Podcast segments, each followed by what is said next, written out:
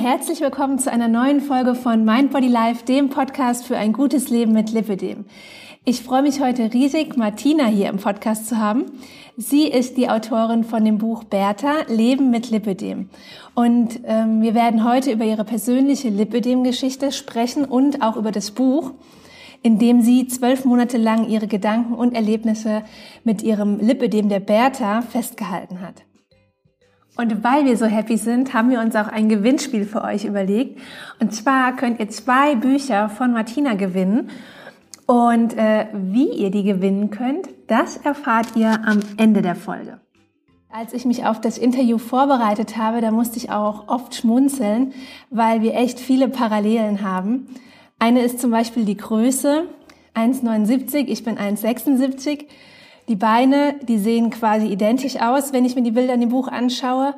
Und auch ein bisschen der Job, denn Martina ist Dekorateurin und ich wollte immer Dekorateurin werden, aber ich habe keinen Ausbildungsplatz bekommen.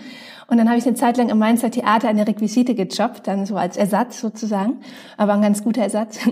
Und ähm, zu guter Letzt hat Martina auch noch eine Ernährungsberaterausbildung gemacht und ich mache auch gerade eine. Allerdings Wer öfter zuhört, ähm, den wird es jetzt nicht wundern. Ich mache natürlich eine Ausbildung zum ayurvedischen Ernährungsberater. Ja, und ähm, auch weniger schöne Dinge haben mich an eigene ähm, Erlebnisse erinnert, wie zum Beispiel eine kleine Anekdote, über die Martina auf Frauensache geschrieben hat. Und die Passage, ich lese sie euch mal vor.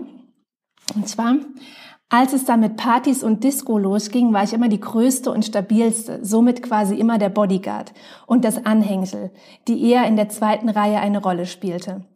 Immer hatte ich das Gefühl, ich bin nicht gut genug, ich kann etwas nicht. Ja, da kann ich nur sagen, welcome in my life. Das war auf jeden Fall, waren das meine Gefühle so gut 15 Jahre lang, wenn es überhaupt reicht. Und ganz besonders stark halt in dieser Phase, wo es dann so mit Discos und so losging. Gerade das Thema Bodyguard, alles sehr bekannt. Aber jetzt, herzlich willkommen, Martina. Ich freue mich sehr, dass es heute mit uns beiden geklappt hat. Ja, hallo Nathalie. Ich freue mich auch, dass äh, wir so langsam zusammengefunden haben und bin sehr gespannt auf äh, das, was wir heute machen. Ja, ich freue mich sehr, weil ihr müsst nämlich wissen, ihr äh, lieben Zuhörerinnen, dass äh, Martina und ich diesen Termin versuchen äh, zu vereinbaren seit September 2018. und jetzt haben wir es endlich geschafft und sind happy. ja, ähm, genau. Dann starte ich auch mal direkt äh, mit der ersten Frage. Und zwar eine ähm, Frage, die ich immer zuerst stelle. Wann und wie hast du denn gemerkt, dass mit deinem Körper irgendwas nicht stimmt? Und äh, wie lange hat es dann gedauert, bis du die Diagnose Lipödem bekommen hast? Also, ähm, dass mit mir was nicht stimmt, in dem Sinne war mir eigentlich nie so wirklich bewusst. Ich hatte damals ich glaube, da war ich zwölf, die Schule gewechselt. Ähm, ich war vorher eher auf einer ländlichen Schule, bin ich äh, in die Stadt zur Schule gegangen. Und da fing das dann an, ähm, die waren alle ein bisschen dünner, die waren alle ein bisschen kleiner. Dieses Bodyguard-Phänomen, was du gerade schon äh, einmal vorgelesen oder gesagt hattest. Ähm, und ab da fing das so an, dass man auf seinen Körper geachtet hat. Was ziehen die anderen an? Ich möchte auch so dünn sein ähm, dann wurden die Beine immer mehr, aber man hat halt immer gedacht, naja, es liegt halt am Essen, das Typische. Mhm. Und es ist auch nie jemand vorher auf die Idee gekommen, ähm, ja, mal zu gucken, ob da was anderes hintersteckt, sondern es wird halt immer direkt auf dieses Essen geschoben. Mhm. Und ähm, dann folgten ja auch schon die ersten Diätversuche und als ich dann 2011 von jemandem angesprochen wurde, Susanne, mit dir stimmt was nicht, war das für mich erst, als wenn mir jemand den Boden unter den Füßen wegreißt, weil ich so auf diese Figur in dem Moment reduziert wurde. Mhm. Bin ja aber im Nachhinein auch unglaublich dankbar, weil dadurch bin ich erstmal auf die Idee gekommen, um zu gucken, stimmt mit dir wirklich was nicht? Also liegt es wirklich am Essen oder ist da wirklich irgendwas anderes? Mhm. Und dann hat das aber nochmal vier Jahre gedauert, bis ich dann quasi die erste mehr oder weniger Diagnose hatte. Also das war dann 2015. Mhm. Okay, also auch ein recht langer Prozess sozusagen. Ja. ja. Also einmal bis einer das sagte und dann diese Entwicklung zu mir hin selber, dass ich diesen Ehrgeiz hatte, wirklich zu sagen, okay, ist jetzt wirklich los, mal aus dieser Angst, was könnte daraus kommen? Und als die, diese Person dich darauf aufmerksam gemacht hat, hat sie dann einfach nur gesagt, ach, mit dir ähm, stimmt irgendwas wohl nicht mit deinen Beinen oder so, das passt ja irgendwie Oberkörper und Unterkörper nicht zusammen. Oder hat sie wirklich gesagt, du, ich glaube, du könntest ein Lipödem oder ein Lymphödem haben, lass mal gucken. Dass man nach, oder, Also oder ja. genau, also sie sagte schon, ähm, dass sie vermutet, ich hätte ein Lipidem, weil sie es selber auch hat. Mhm. Ähm, hat mir auch einen Arzt genannt, wo ich hingehen könnte, nur leider hat der dann zu dem Zeitpunkt gar nicht mehr praktiziert. Mhm. Ähm, und deswegen war das eine relativ große Tortur, bis ich nachher erstmal diese Diagnose hatte. Also da ging ja dann vier Jahre wirklich nochmal zusätzlich ins Land. Und hattest du äh, mal im Internet gegoogelt, Lipidem? Ich habe es im Internet gegoogelt, ich hatte das auch hier und da schon mal im Fernsehen gesehen. Mhm. Und ich muss sagen, ich hatte das, als ich das beim ersten Mal gesehen habe, hatte ich schon dieses Gefühl, äh, das könnte bei dir vielleicht auch was sein. Mhm. Habe das immer aber immer weggeschoben, weil die in, in, gerade im Fernsehen natürlich immer dann so die Schwerstfälle gezeigt haben. Genau. Wo ich mir gesagt, das willst du nicht. Ich wollte das nicht wahrhaben, aber instinktiv wusste ich das. Mhm. Ja, ja, das hat sich ja jetzt auch so ein bisschen geändert, dass ja ähm, nicht mehr nur Schwerstfälle gezeigt werden, sondern eben auch, Genau. sage ich mal so im Mittelfeld, die jetzt aussehen wie du oder ich. Und dann erkennen sich halt auch Genau. nochmal eine andere Gruppe, und sag ich mal Stadium 2 erkennt sich dann halt auch wieder, ja, die sich jetzt vielleicht im Stadium 3 noch nicht erkennen würden. Deswegen finde ich es ganz gut, Ja. dass es inzwischen auch ganz gut durchmischt ist und dass unterschiedlichste Fälle gezeigt werden sozusagen, unterschiedliche Ausprägungen, auch im Fernsehen inzwischen. Ne? Ähm, Ja, ich finde das auch so. Du hast ja auch jetzt eben schon gesagt, dass du dann äh, beim Schulwechsel und dann auch schon in jungen Jahren, in Teenagerjahren ähm, viel mit Diäten und so weiter ähm, ausprobiert hast. Und ähm, Ja. glaubst du denn, wenn du jetzt nicht so viele Diäten gemacht hättest, dass dann vielleicht dein Lipödem oder an sich die Gewichtszunahme gar nicht so stark gewesen wäre, weil du dir eventuell durch die Diäten schon den Stoffwechsel, den Fettstoffwechsel kaputt gemacht hast? Ähm, also ich glaube ganz fest daran, dass ich mir den Stoffwechsel kaputt gemacht habe, definitiv ja. Mhm. Weil wenn ich überlege, seitdem ich 12, 13 bin, ging es ja immer nur um Diäten. Also mal mehr, mal weniger, dann hat man eine doppelt gemacht, dann hat man wieder eine Pause gehabt und im Grunde Mhm. ist dieser ganze Fettstoffwechsel definitiv komplett durcheinander. Ja. Ähm, wenn ich eher vom Lipidem gewusst hätte, hätte ich vielleicht schon gegensteuern können. So.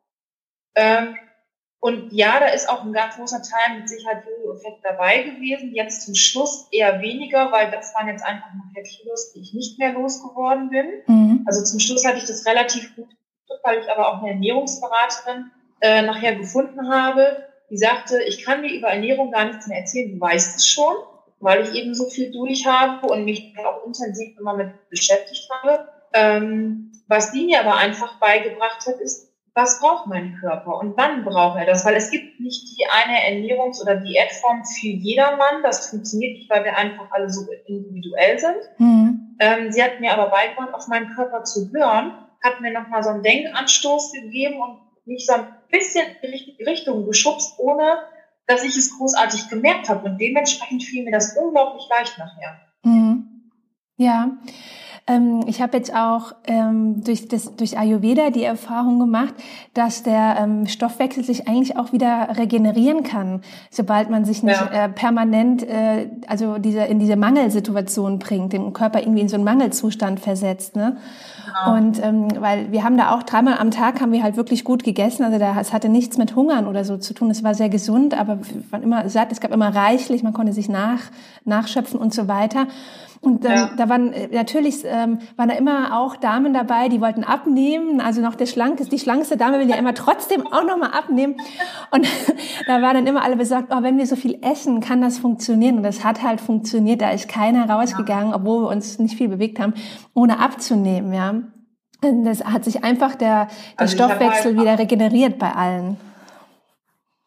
Genau. Also was ich halt auch gemerkt habe, dieser ganze Stress, wenn ich immer nur dran denke, wann bin ich wo, äh, zu welcher Zeit gibt es was zu essen, Mhm. wo bin ich, muss ich da auch essen, weil es, also wenn man sich mit Freunden trifft, es geht auch ganz viel immer darum, ach, wann gehen wir denn was essen oder was bestellen wir heute? Genau. denke, Jetzt gibt auch was anderes außer Essen. Nee, gibt's So, nicht. Es fällt mir auch voll auf. ja. ähm, da auch sich einfach diesen Stress losnehmen und morgens mal aufzustehen, nicht ans Essen denken, abends ins Bett gehen, nicht ans Essen zu denken. Und dieser Essensstress nenne ich jetzt mal, wenn man wirklich lernt, den wieder wegzulassen, das Mhm. bringt meistens schon, äh, oder das ist quasi schon die halbe Miete, die man hat. Ja. Und das ist, äh, war dann wahrscheinlich bei eurem Kurs aus, einfach mal losgelöst und sich fallen lassen und der Körper regelt das von ganz alleine. Also der weiß das. Genau, richtig. So. Wirklich so ähm, schauen, dass man wieder so eine gute Verbindung zum äh, ja zur inneren Stimme oder auch zum eigenen Körpergefühl bekommt, so gute Connection ja, zum eigenen genau. Körper, weil der weiß eigentlich, was er braucht und wenn man gut hinhört und dann dann kann man es halt auch einfach umsetzen. Ne? Aber wir haben es ja. ein bisschen verlernt, unseren Körper überhaupt zu hören und äh, zu verstehen.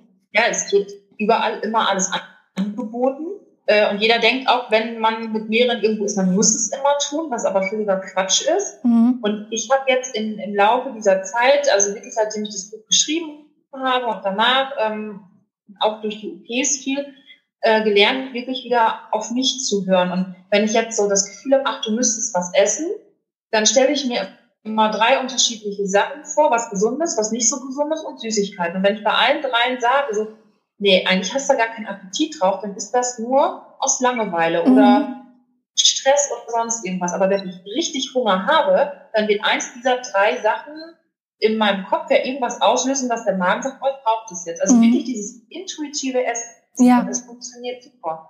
Ja. Also das, äh, das finde ich auf jeden Fall auch. Und das finde ich eine total gute Strategie, sich die Fragen immer zu stellen. Jetzt die, das mit diesen drei ähm, unterschiedlichen äh, Nahrungsmitteln, sage ich mal, das habe ich jetzt noch nicht gemacht. Genau. Aber ich frage mich immer, ähm, wenn ich jetzt was essen möchte, aber ich, ich merke dann halt, ich habe eigentlich keinen Hunger, aber ich habe so voll das Bedürfnis zu essen, dann frage ich mich inzwischen auch immer so, okay, was ist gerade die jetzige Situation?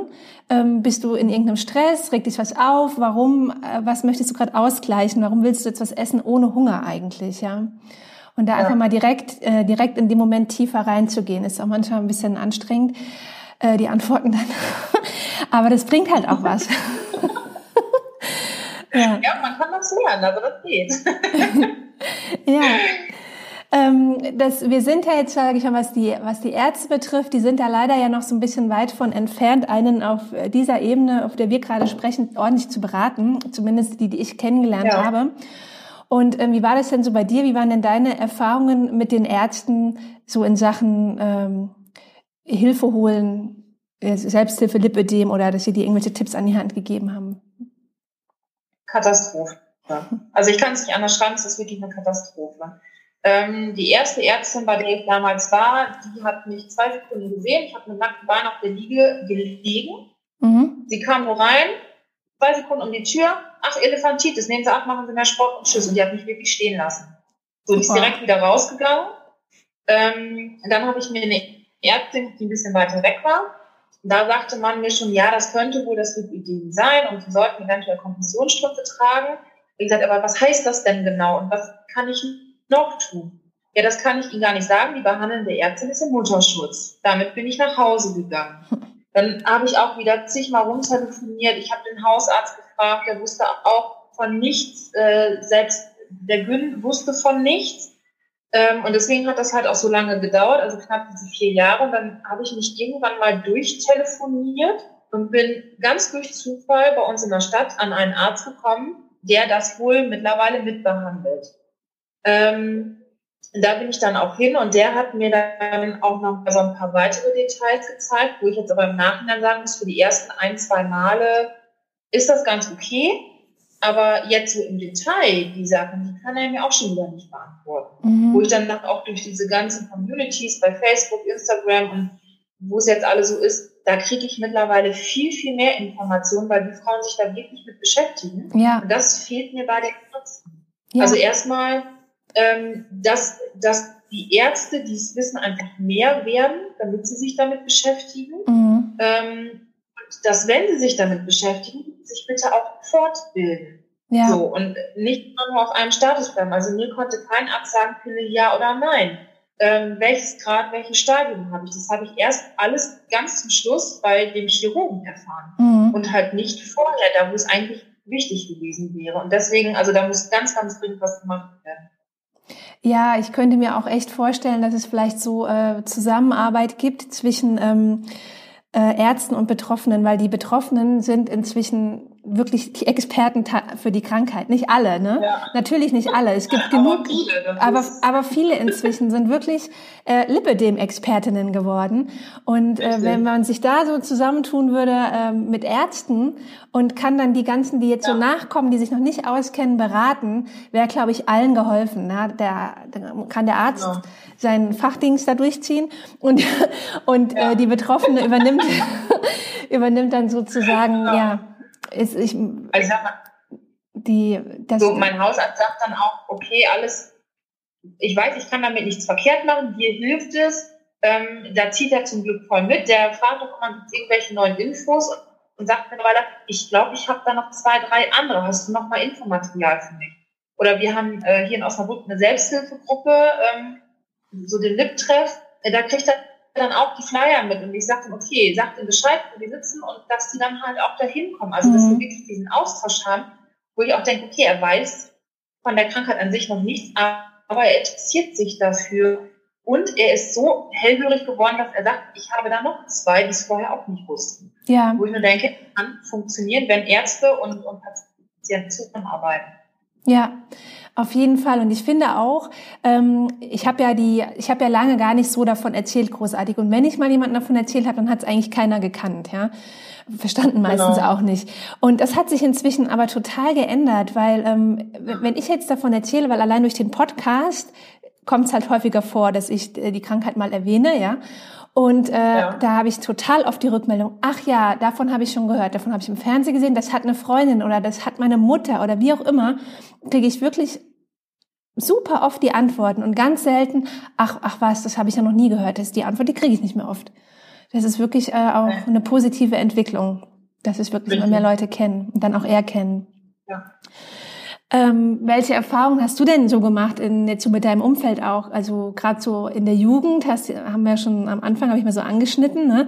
aber auch so im Beruf oder im Freundeskreis ähm, hat sich das Lipödem irgendwo ähm, im, im größeren Umfang eingeschränkt oder beeinträchtigt? Klar, durch die Schmerzen wahrscheinlich. Aber hast du vielleicht auch so blöde Kommentare gekriegt oder wo du dich da mal nicht so wohl gefühlt hast? Oder ich habe jetzt auch auf Instagram äh, die Frage gelesen, wurdet ihr schon mal gemobbt? Also da war wurde ich ja total von verschont, aber auch das ist anscheinend schon häufig vorgekommen. Bist du mit diesen Dingen in Berührung gekommen? Ähm, ja, also ich sag mal, gemobbt war es halt früher, weil ich, ich dann vielleicht eben die größere oder die stabilere war. Mhm. Ähm, dann weiß ich noch, dass man mir mal einen Spruch gesagt hat, ach, mit deinem Hintern passt du nicht mal auf den Stuhl. Ich meine, da war ich acht oder neun, aber der ist einfach so im Kopf drin. Mhm. Ähm, oder wo die ersten Diäten anfingen, ähm, wo es dann hieß, da wolltest du wirklich bei deiner Freundin übernachten, weil du weißt auch, die Diät, so, das, das hat man noch im Kopf. Mhm.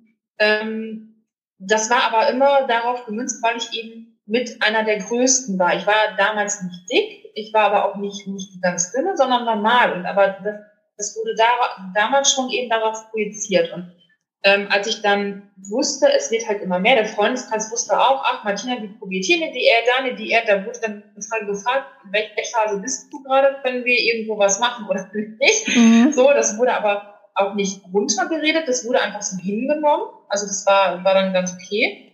Ähm, in der Familie wusste man dann auch, wenn ich so meine vegane Phase hatte oder kohlenhydratarme Phase, ach, wir wollen abends drin, was braucht denn Martina so? Und dass ich gesagt habe, ich bringe selber was mit das hat dann funktioniert. Ähm, und als ich die Diagnose bekam, bin ich ganz ehrlich, habe sie erst mal für mich behalten. Mhm. Ähm, ich wusste in dem Moment nicht, wie ich damit umgehen soll. Ich äh, wollte auch erstmal nicht, dass es irgendeiner weiß, weil ich sag mal, mit Kompressionshose wird man, oder fand ich es in dem Moment, wird man schon anders angeguckt, weil man sich auch selber einfach anders fühlt. Mhm. Ähm, Gut, die engste Familie weiß es dann quasi schon. Äh, mein, mein Männer, also mein, mein Partner, der weiß es. Äh, eine gute Freundin wusste es, aber so mehr vom Umfeld wussten das nicht. Und als das Thema kam, dass ich mich operieren lassen will, habe ich gesagt, so, jetzt packe ich die Karten auf den Tisch, weil die Leute kriegen mit, dass mit mir irgendwas passiert, dass sich auch was ändert, weil es ist nun mal auch eine optische Veränderung. Mhm. Und dann habe ich die Karten wirklich auf den Tisch gelegt, bin zum Arbeitgeber hingegangen, habe wirklich ähm, offen das Thema kommuniziert. Und ich muss sagen, ich bin da auch sehr Positives gestoßen und habe halt überall auch die Unterstützung bekommen. Und wenn ich das nicht gehabt hätte oder auch heute noch nicht habe, könnte ich das gar nicht so durchziehen, wie ich es jetzt gerade mache. Also mhm. von daher kann ich nur sagen, mir hat dieses offene ähm, damit sehr, sehr gut getan und ich habe mittlerweile auch hier und äh, da äh, auch andere Frauen, die mich ansprechen und sagen, kannst du mir da mal gerade helfen? Wo wir uns sagen, okay, wir treffen uns auf einen Kaffee, wir setzen uns zusammen und sie wissen genau, okay, Martina kommt, die erzählt mir was, damit wir jetzt gerade noch machen. Und dann ist es dann eine eingeschweißte Community geworden und das finde ich eigentlich sehr gut daran. Ja, das stimmt. Ähm, als du äh, angefangen hast, dein Buch zu schreiben, äh, dann war dir da aber ja eigentlich auch gar nicht klar, dass du Liposuktionen durchführen lässt, oder? Das war ja noch so ein bisschen, du hast ja einfach mal so deine Gedanken, Gefühle aufgeschrieben, die du so hast, deine Erlebnisse. Und irgendwann kam dann so dieser Wandel, dass du sagst, okay, jetzt, äh, es ist jetzt klar, ich möchte die OPs. Ähm, wie, durch was wurde das so ausgelöst? Oder hast du von Anfang an gedacht, ja, die, die Liposuktion, die kommt für mich in Frage? Oder hattest du auch Phasen, wo du gedacht hast, nee, ähm, ich krieg das auch so hin, ich brauche das nicht? Ähm, also ich habe halt eigentlich immer gesagt, die OPs will ich gar nicht. Das, das Risiko und so, das ist mir einfach viel zu hoch. Mhm. Und ich habe auch immer gedacht, ach, so schlimm ist das doch gar nicht. Ähm, und für mich war dann immer klar, okay, wenn du so 40, 50 bist und das wird dann komplett schlimmer und du, du hast deine Familie, also Kinder äh, gekriegt und sowas, dann kannst du mal drüber nachdenken, weil es ist ja nun mal auch relativ teuer und man weiß ja auch, die Kasse bezahlt es einfach. Ähm, ich habe dann für mich aber gemerkt, je mehr ich mich damit beschäftigt habe, also durch dieses Buch eben, ähm, habe ich mich auch mit ganz anderen Themen beschäftigt und dann habe ich hier und da mal mehr aufgeholt. Das merkt man in dem Buch auch. Also da kann man den Eindruck kriegen, die weiß nicht, was sie will, weil mal ja, mal nein, mal ja, mal nein. Und das hat sich eigentlich unterschwellig entwickelt, ohne dass ich das wirklich beeinflusst habe, bis ich irgendwann an dem Punkt war und gesagt habe, ich mache das jetzt, weil ich habe nur noch zu Hause gesessen, ich habe mich eingeigelt, ich habe versucht, dass wir, wenn wir irgendwo in der Stadt waren, nichts gegessen haben, weil es sollte ja keiner sehen. Mhm. Und es gab einen Schlüsselmoment, wo wir im Schlafzimmer standen. Mein, mein Mann stand vor mir und ich dahinter. Und ich habe in den Spiegel geguckt und habe gesehen, ich kann mich da nicht mehr hinter verstecken.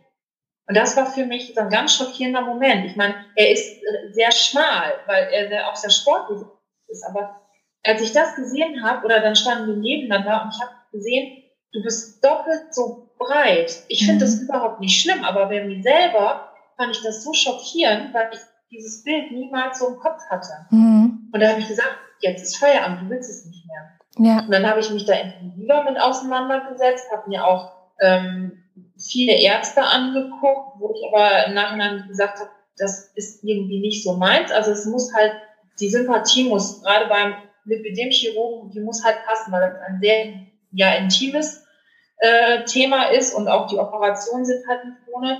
Und ähm, dann habe ich mich mit der Dame unterhalten, die mich damals darauf hingewiesen hat, dass ich doch das eventuell hätte. Habe mich mit der sehr lange unterhalten. Die hat mir wirklich erklärt, wie ihr Weg war, wie es ihr jetzt geht, ähm, wie das damals alles so abgelaufen ist. Mhm. Und dann habe ich einfach ein paar Ärzte angerufen und bin letztendlich halt bei Dr. Rieber in Hannover gelandet und das hat einfach gepasst und das war für mich das letzte Fünkchen, wo ich gesagt habe, ja, du machst das jetzt, weil ich einfach den Arzt dafür gefunden habe. Mhm. Okay. Und du warst echt bei mehreren Gesprächen, hast dir mehrere ähm, Chirurgen angehört, um halt auch ein bisschen zu ähm, gucken. Ja, also ich habe halt viel auch im Internet äh, geguckt, habe mir viele Meinungen auch von schon operierten Damen geholt. Ja. Ähm, und ich bin halt auch so ein Mensch, ich gucke mir ein Foto an und weiß, ah, das passt oder nicht. Also so die, dieser erste Funke. Mhm. So. Und dafür reicht schon oft ein Bild. Und ähm, das habe ich da halt auch gesehen, habe gesagt, okay, in der Praxis rufst du an und das passt halt einfach. Ähm, mhm. Aber ich kann halt nur jedem empfehlen, sich wirklich umzuhören, umzuschauen und nicht immer zu sagen, okay, ich habe da einen gefunden, der hat gute Preise und Hinder, weil das ist meistens nicht das, was nachher passt. Ja, ja. Ähm, ich kann dich auch sehr gut verstehen, aber du sagst, ja, man denkt in deinem Buch, dann denkt man, du weißt gar nicht, was du willst, immer dieses Hin und Her. Ich glaube, das ist total normal, ja. weil das sind so große Eingriffe. Die meisten von uns brauchen mehrere Eingriffe, ja. Und das ist ganz ja. normal, dass man da ständig hin und her schwankt. Ich selbst schwanke auch immer hin und her. Ich bin geradezu total auf, auf gar keinen Fall OP, ja. Ja. Aber manchmal denke ich mir halt auch, Mensch, vielleicht lässt du das irgendwann mal machen mit, wie du sagst, 50 und dann denke ich mir, shit, und die meine ganzen guten Jahre habe ich vergeudet mit diesen Scheißbeinen, bin ich da rumgelaufen, ja. Ähm, aber ich habe jetzt gemerkt, also wo ich jetzt die drei Monate ähm, auf Sri Lanka war und mich halt so intensiv gekümmert habe, dass sich dann halt was tut, dass sich dann was verbessert. Das ist halt immer die Frage, wie kann man es halt jetzt ja. wieder im normalen Alltag umsetzen, ja, das so intensiv zu betreiben. Und ähm, du hast auch, war das jetzt im Buch, ja, oder in dem Artikel, ich glaube im Buch war das, wo du geschrieben hast, ähm, dass deine ähm, Psychologin, weil also dass, dass du dein Spitzname sozusagen Mutti oder Mutter Teresa ist und dass dann deine Psychologin ja. sagte, dass du jetzt mal die Bertha, der Lippe, die man erster Stelle stellen sollst, weil ähm, du sonst niemals ja. Genau. ausreichend Zeit haben wirst, die du brauchst, um sie am Wachsen zu hindern, ja. Und das ist genau die Erfahrung, die ich halt auch gemacht habe. Wenn ich der, wenn ich dem wirklich die Aufmerksamkeit gebe im Sinne von, ich mache hier Massagen und dies und das und äh, Trampolin und Schwimmen und gebe wirklich der Geschichte viel positive Aufmerksamkeit, dass ähm, das Lipödem hat sich bei mir wirklich reduziert und auch von den Schmerzen her. Ne? Und ich merke aber jetzt wiederum in ja. meinem Alltag, ich sitze jetzt hier gerade und es zieht. Ne? Ich habe jetzt so ein Ziehen wieder, weil ich halt ja. im Stress bin, weil ich mich nicht genug bewege und so weiter. Und glaubst du, dass sich das bei dir gar nicht so ausgeprägt hätte, wenn du echt das vorher gewusst hättest und hättest dir auch wirklich immer die Zeit genommen, das, äh, was man halt so, was so empfohlen wird, was man machen soll, äh, zu machen, das, um das einzudämmen? Ähm, also es ist ja so, seitdem ich wusste, dass ich das habe, habe ich wirklich alles gemacht. Also ich habe Entstauungswochen zweimal gemacht, ich habe äh, wirklich nonstop die Kompressionshose mhm. getragen, ich bin oder bin eh sehr viel mit dem Fahrrad unterwegs, Fuß unterwegs, das heißt, dass ich mich wirklich bewege. Äh, habe mir jeden Abend noch selber zu Hause die Beine massiert, habe den Lymphomaten zu Hause, habe wow. das gemacht. Ähm, habe aber gemerkt, ich komme damit nicht mehr dagegen an. Mhm. Also hätte ich jetzt gemerkt, es hätte wirklich was auch nochmal reduziert, dann wäre dieser Gedanke mit der OP, glaube ich, gar nicht so hoch gekommen. Mhm. Ähm, dadurch, dass ich aber auf der Arbeit auch noch ähm, einen Wechsel hatte, dass ich sehr viel oder eine Führungsposition übernehmen musste, ähm, habe ich auch da gemerkt, ich habe innerhalb von kürzester Zeit 20 Kilo drauf gehabt. Mhm. Die habe ich auch nicht wieder runterbekommen. Mhm. Ähm, hätte ich natürlich viel, viel früher, also wirklich Jahre früher gewusst, was ich da wirklich habe und ähm, wie ich damit umzugehen habe, glaube ich schon, dass es sich gar nicht so ausgeprägt hätte. Mhm. Aber den Status, den ich jetzt zum Schluss hatte, da konnte ich nichts mehr dran ändern. Also ich habe wirklich ne, mit gesunder Ernährung und viel Bewegung, Kompression, Schwimmen, alles versucht und es hat halt nicht mehr funktioniert. Und dass ich halt gemerkt habe, dass mich das auch psychisch so mitgenommen hat. Also ich muss wirklich sagen, dass ich wirklich depressive Phasen zwischendurch mhm. hatte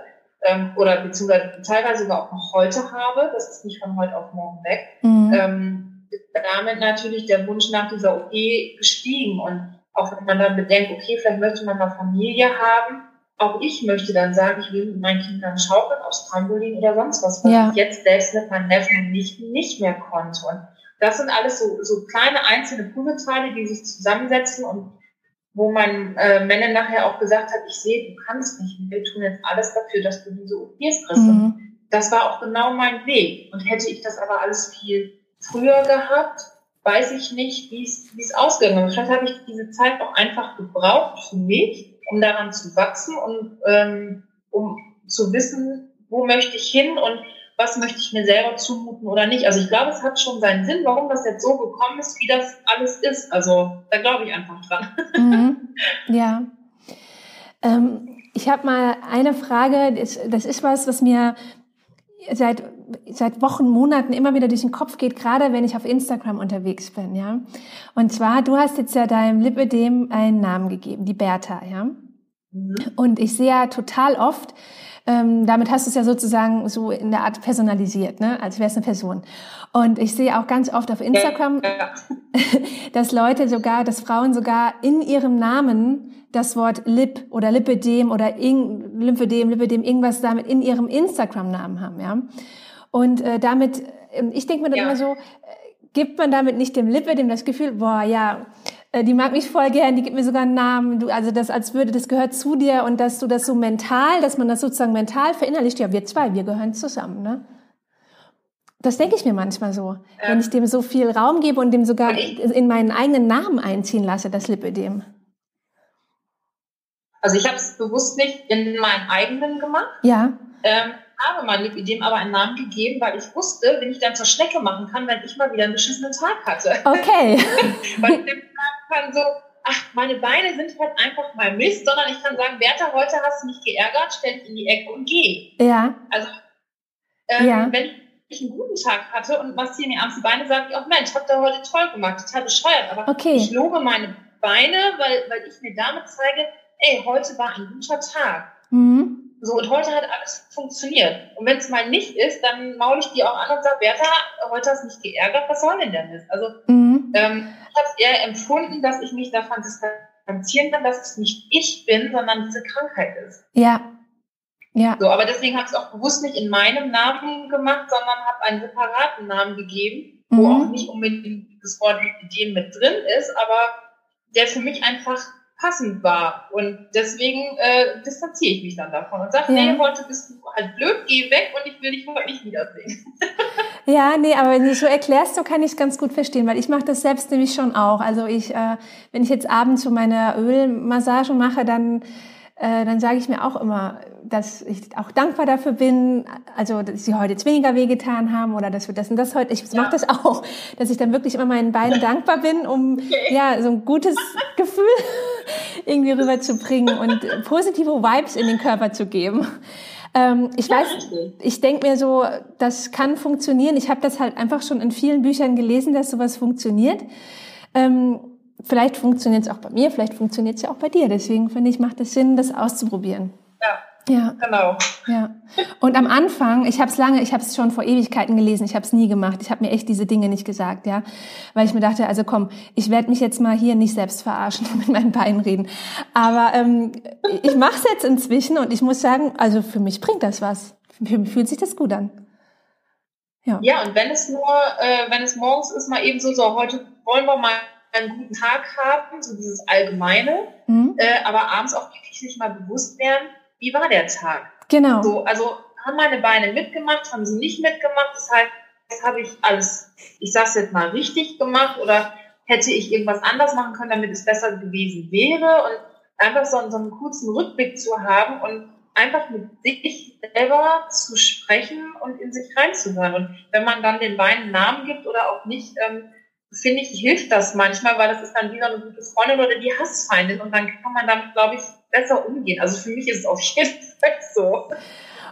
Wie hat sich Bertha denn jetzt gemacht nach wie viel OPs? Zwei oder drei? Äh, vier haben vier. wir jetzt schon. Wow. das ging alles etwas schneller als gedacht. Ähm, geplant waren insgesamt nur drei bis vier für die Beine und einmal für die Arme. Wir sind jetzt bei Nummer anstehenden vier für die Beine und einmal Arme. Also wir kommen nachher auf sechs bis sieben OPs. Wow.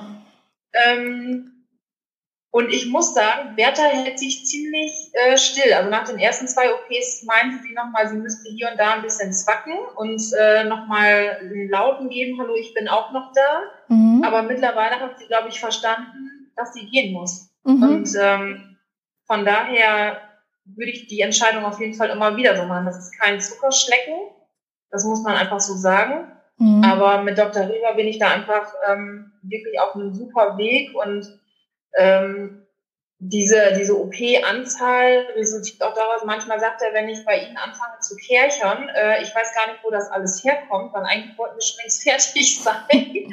Aber es fehlt halt auch noch einiges. Aber wie gesagt, Bertha weiß, äh, sie muss so langsam mal äh, Koffer gehen. Mhm. Und es ist also von den Schmerzen her, dass du jetzt, dass es dir viel besser geht, weil du viel weniger Schmerzen hast. Und wie ist es so vom Umfang, also so vom optischen her? Ähm, hat sich denn da auch viel getan? Ja, also die Schmerzen war bei mir eh so, da, ähm, mir war das nie bewusst, dass das viele Schmerzen. Ich habe immer gedacht, ach, auf der Arbeit, gerade als Dekorateurin, Leiter rauf, runter, auf dem Fußboden hoch, runter. Da habe ich immer gedacht, ach, du hast dich heute überanstrengt. Mhm. Jetzt weiß ich, dass es die Lipschmerzen waren. Mhm. Ähm, und wie gesagt, die sind eigentlich weg. Also an den operierten Stellen habe ich sie gar nicht mehr. Ähm, vom Umfang her, ich bin jetzt ehrlich, ich habe die Beine länger nicht gemessen, weil ich mich nicht traue. da scheue ich mich so ein bisschen vor. Aber es ist einfach so, ich habe definitiv mehr Platz in der Hose. Ich kann mir nur noch keine kleinere kaufen, weil der Hintern noch nicht gemacht ist und der noch in die alte Hose rein. Aber an den Beinen, ähm, ich habe Knie. Ich habe, mhm. oder ich bekomme gerade Fußfesseln. Das sind einfach Punkte, die ich jahrelang nicht gesehen habe. Ja. Und an den Armen alleine haben wir pro Seite ähm, siebeneinhalb ähm, Zentimeter weniger Umfang. Super. So. Ja. Von, das, das ist so der größte Unterschied, den, den alle als erstes feststellen, die Arme. Und das ist einfach, ich bin von, von Kleidergröße XXL für die Arme auf M runter. Und wo ich sage, das hatte ich jahrelang nicht. Ja, also das ich kann Klamotten toll. anziehen, wo ich sonst immer dachte, hätte gerne, mhm. jetzt kann ich. Mhm. Das ist ein super Ergebnis, ja. Ja. Das stimmt. Also hat sich so insgesamt dein ganzes Körpergefühl dann wahrscheinlich auch geändert, ne?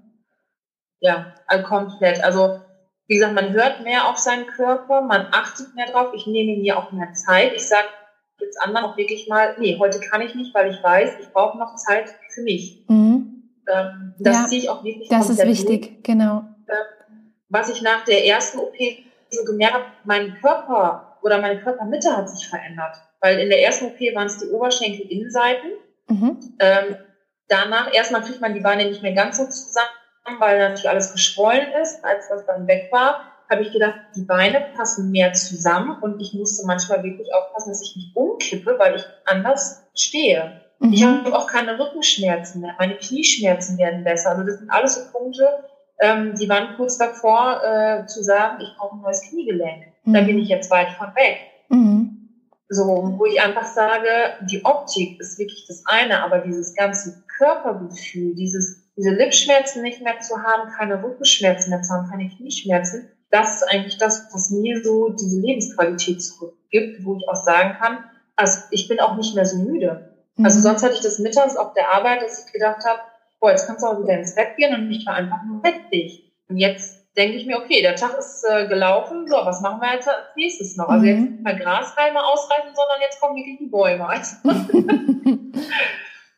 Ja, und hast, du hast, ich habe schon häufiger gehört, so nach Operationen, dass dann, ähm, als wäre das Lipödem gewandert oder dass dann irgendwelche anderen Stellen auf einmal explodieren oder dass, dann habe ich auch mal gehört, dass, dass es, weil das so schnell gegangen ist, also so irgendwie so man, man ist ja dann in Narkose, wacht auf und dann so schnell ist das Bein dann weniger. Und dann, ich meine, erst ist er noch geschwollen, aber trotzdem verhältnismäßig schnell zu einer normalen Abnahme, sage ich mal, ist das Bein weniger, dass die Leute dann nicht so mitkommen und ihr eigenes Bein nicht mehr erkennen oder annehmen können oder so. Hast du irgendwie solche Gefühle dieser Art auch gehabt? Ähm, also, dass es dann wandert, weiß ich nicht. Ich weiß so nach, ich hatte erst zwei Bein-OPs, dann mhm. einmal die Arme und jetzt zum Schluss nochmal Beine, also in 2018 ähm, und nach den ersten zwei OPs hatte ich das Gefühl, dass meine Arme einmal noch einen Schub gekriegt haben. Also mhm. das kann ich schon sagen. Ähm, dadurch, dass die Arme jetzt aber auch schon operiert sind, da ist jetzt nichts mehr und ich kann jetzt nicht behaupten, dass die Beine jetzt noch mal einen Schub mhm. gekriegt hätten. Okay. Ähm, was einfach ist klar, man, die, die Hüfte, der Bauch, das ist alles noch gerade mehr wie sonst. Das ist aber auch einfach viel Wasser, weil wenn man sich vorstellt, an den Beinen wird durch die Kompressionshose weggedrückt, an den Armen wird nach der OP durch das OP-Mieder oder die Flachstrick alles weggedrückt. Wo soll dieses ganze Wasser hin? Und der ja. Körper ist nicht in der Lage, das so schnell abzubauen. Mhm. Also da sagt man auch, auch, wirklich, man muss dieses Jahr Heilungszeit wirklich abwarten nach der letzten OP. Und das glaube ich auch, weil es ist wirklich Wasser. Also das, das ja. merkt man. Ja. Ähm, und gewichtstechnisch muss ich wirklich sagen, bin ich, glaube ich, eher äh, in der Kategorie viel äh, rausgesaugt, nichts abgenommen, weil ähm, ich habe jetzt seit OP-Beginn gerade mal sechs Kilo runter und wir sind aber bei 24 Litern wieder raus. Wahnsinn. Ähm, und deswegen, die Waage ist ja ganz nett, die benutze ich nur noch vor den OPs, damit die Narkoseärztin weiß, äh, wie sie mich in den Schlaf kriegt. Und mhm. ansonsten zählen für mich wirklich die, die Zentimeter und die Klamotten, die ich anhabe. Ja. Also passe ich da rein oder nicht. Ja. Und es, ich höre auch immer wieder, ja, aber ich habe keinen Gramm abgenommen, wo ich sage, ja und? Aber dein Umfang ist doch weniger genau. und deine Schmerzen sind weg. Richtig. Und stell diese Waage einfach in die Ecke, die gehört nicht mehr zu euch, die braucht ihr nicht. Mhm. So, weil da machen sich ganz, ganz viele mit verrückt und dann sind wir wieder in diesem Kreislauf, oh, ich muss jetzt doch noch eine Diät machen und äh, genau. äh, was esse ich hier und da und dort und wir sind wieder am Anfang und wir machen uns alles kaputt damit. Ja, Das sehe ich ganz genauso. Ich finde auch, dass eigentlich, wenn man jetzt äh, unbedingt den Körper in, in Zahlen packen möchte, dann sollte man es mit dem Maßband machen, nicht mit der Waage. Richtig. Finde ich auch. Ja, aber an sich ist ja einfach das, das Körpergefühl ist ja das Wichtigste, wie ich, wie ich mich fühle. Ja. Und dann ist es ja total, ist es nicht relevant, was auf der Waage steht. Ähm, wenn ich genau. nur darauf achte, wie ich mich selbst in meinem Körper fühle. Ja. Ja, also wenn, wenn ich manchmal, natürlich wird man gefragt, ach, was gibt denn jetzt im Moment äh, und, und wie viel Kilo hast du denn jetzt abgenommen? Die Frage kommt halt häufiger. Wenn ich dann sage, naja, äh, quasi fast gar kein Gramm bei der Literzahl, wie, wie kann das denn? Das, ja, das kann einem gerade noch kein Mensch erklären. Es gibt welche, die haben 15 Liter abgesaugt oder, oder drei Liter abgesaugt, gegen 15 Kilo weniger. Ähm, jetzt gerade neulich habe ich bei Facebook noch äh, wieder einen Post verfolgt, da schrieb dann auch eine, die hatte, glaube ich, irgendwas bei 33 Liter weniger und auch keinen Gramm weniger. Mhm. Und einfach dieses Verrücktmachen mit dieser Waage, ähm, da muss man ganz von weg. So, und wenn, wenn jemand mich fragt, wie schwer ich gerade bin und ich sage das, die sagen alle, okay, Spaß beiseite, wie schwer bist du denn? Das glaubt mir keiner. Und von daher ist die Waage äh, hinfällig. Vielleicht ist es ja auch wirklich so der Zusammenhang, wie du sagst, dass da noch so viel Wasser und so weiter im Körper unterwegs ist und das äh, ist ja natürlich dann auch Gewicht, ne, dass sich das auch niederschlägt dort. Das kann ja auch sein, dass man deswegen nicht so den Unterschied merkt. Also den Gewichtsunterschied. Maßband und Waage weg. Ähm, ich stelle dir aber noch eine letzte Frage zum Thema OP. Ich meine, ein bisschen kam die Antwort eigentlich auch schon raus. Und zwar, ähm, sag doch mal drei Dinge, die jetzt so absolut äh, für die OP sprechen. Und dann aber auch drei Dinge, die dafür sprechen, wirklich sehr gründlich abzuwägen, ob dieser Eingriff wirklich das Richtige für einen ist. Also die drei Punkte, die dafür sind, ist Schmerzfreiheit, Lebensqualität und psychische Entlastung. Mhm bei mir definitiv vorne.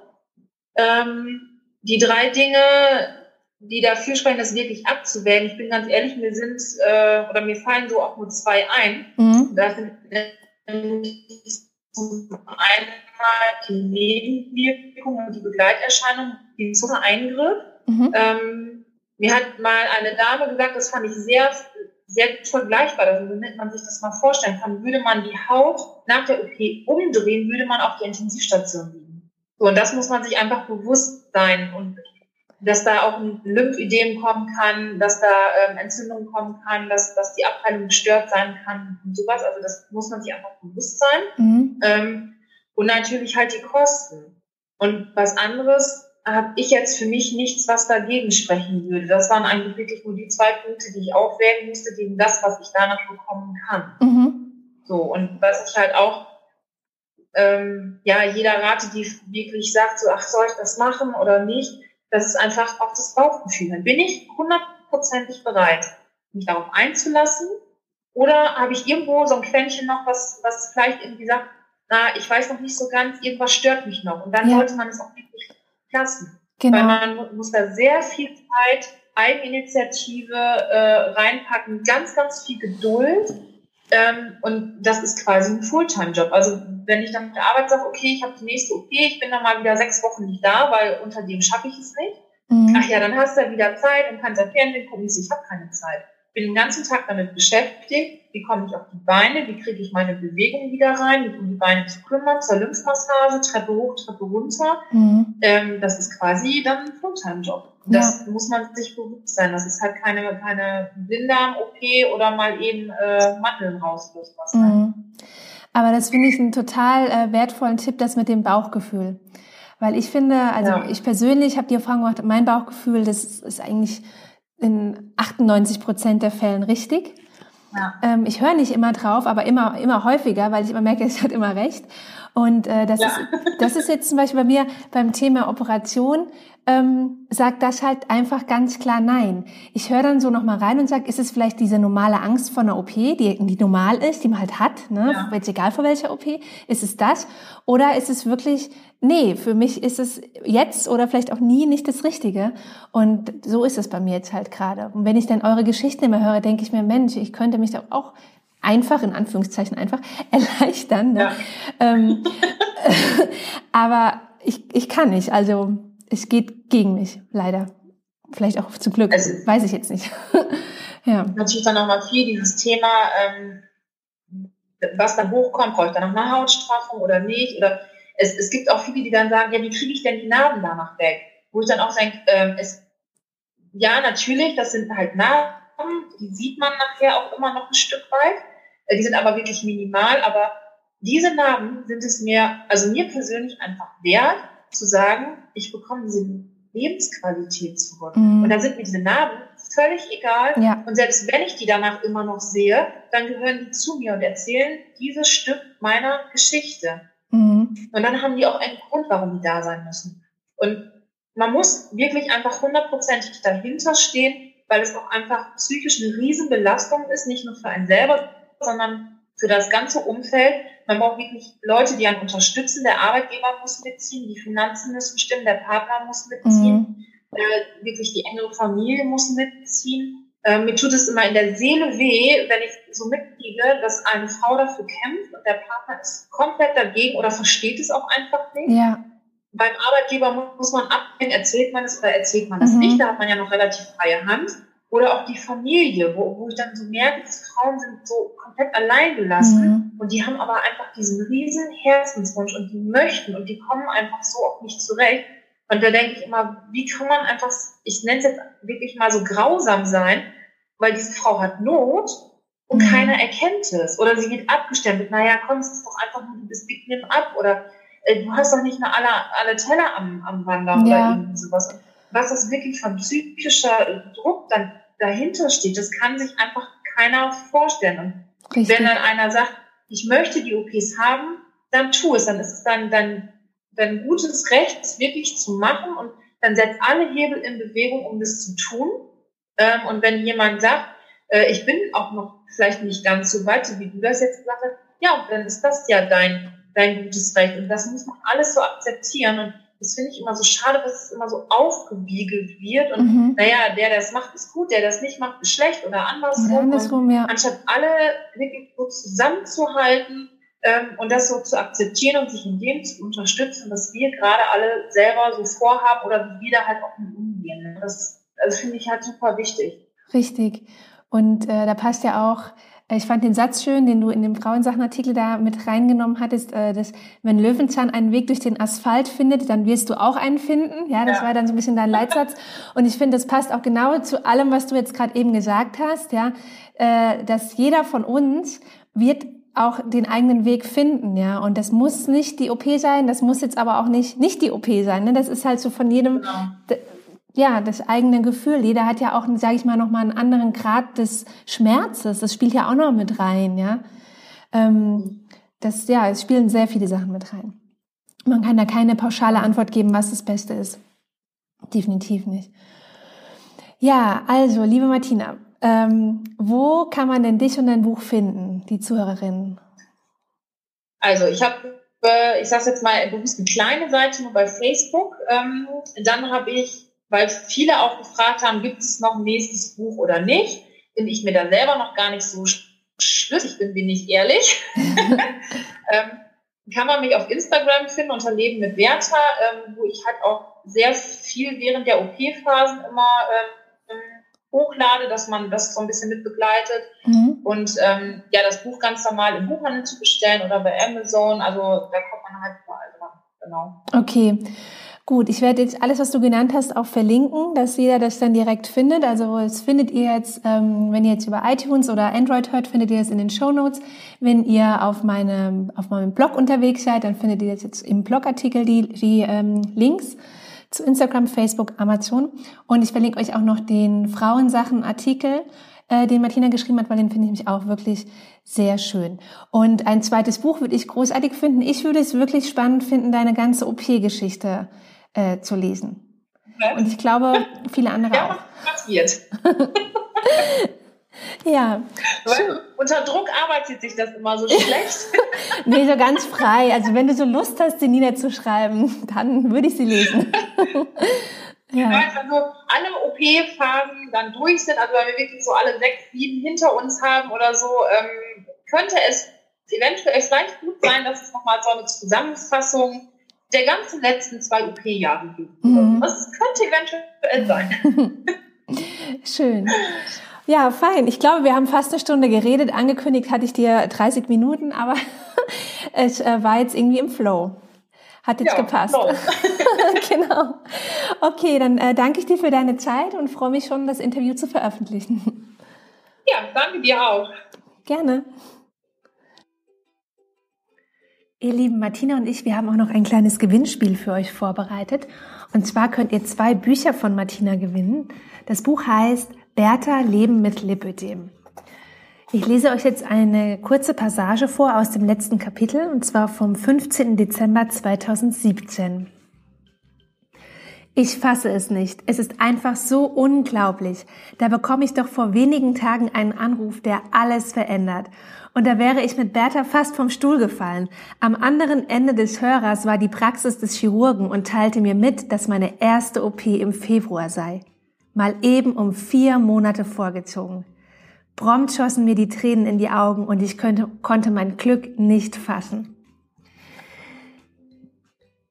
Das ähm, hat, hat sie im Dezember 2017 geschrieben und das Jahr 2018 war sozusagen das Jahr von Martinas äh, Liposuktionen.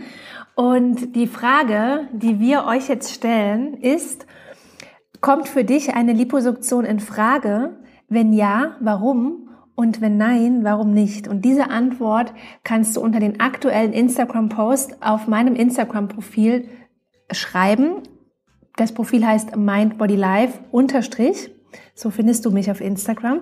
Und ähm, ich werde unter allen, die kommentieren, ähm, zwei Gewinnerinnen auslosen. Und zwar am Montag, also morgen, falls ihr die Folge gerade am Sonntag hört, ist das morgen, am 11.02. um 20 Uhr.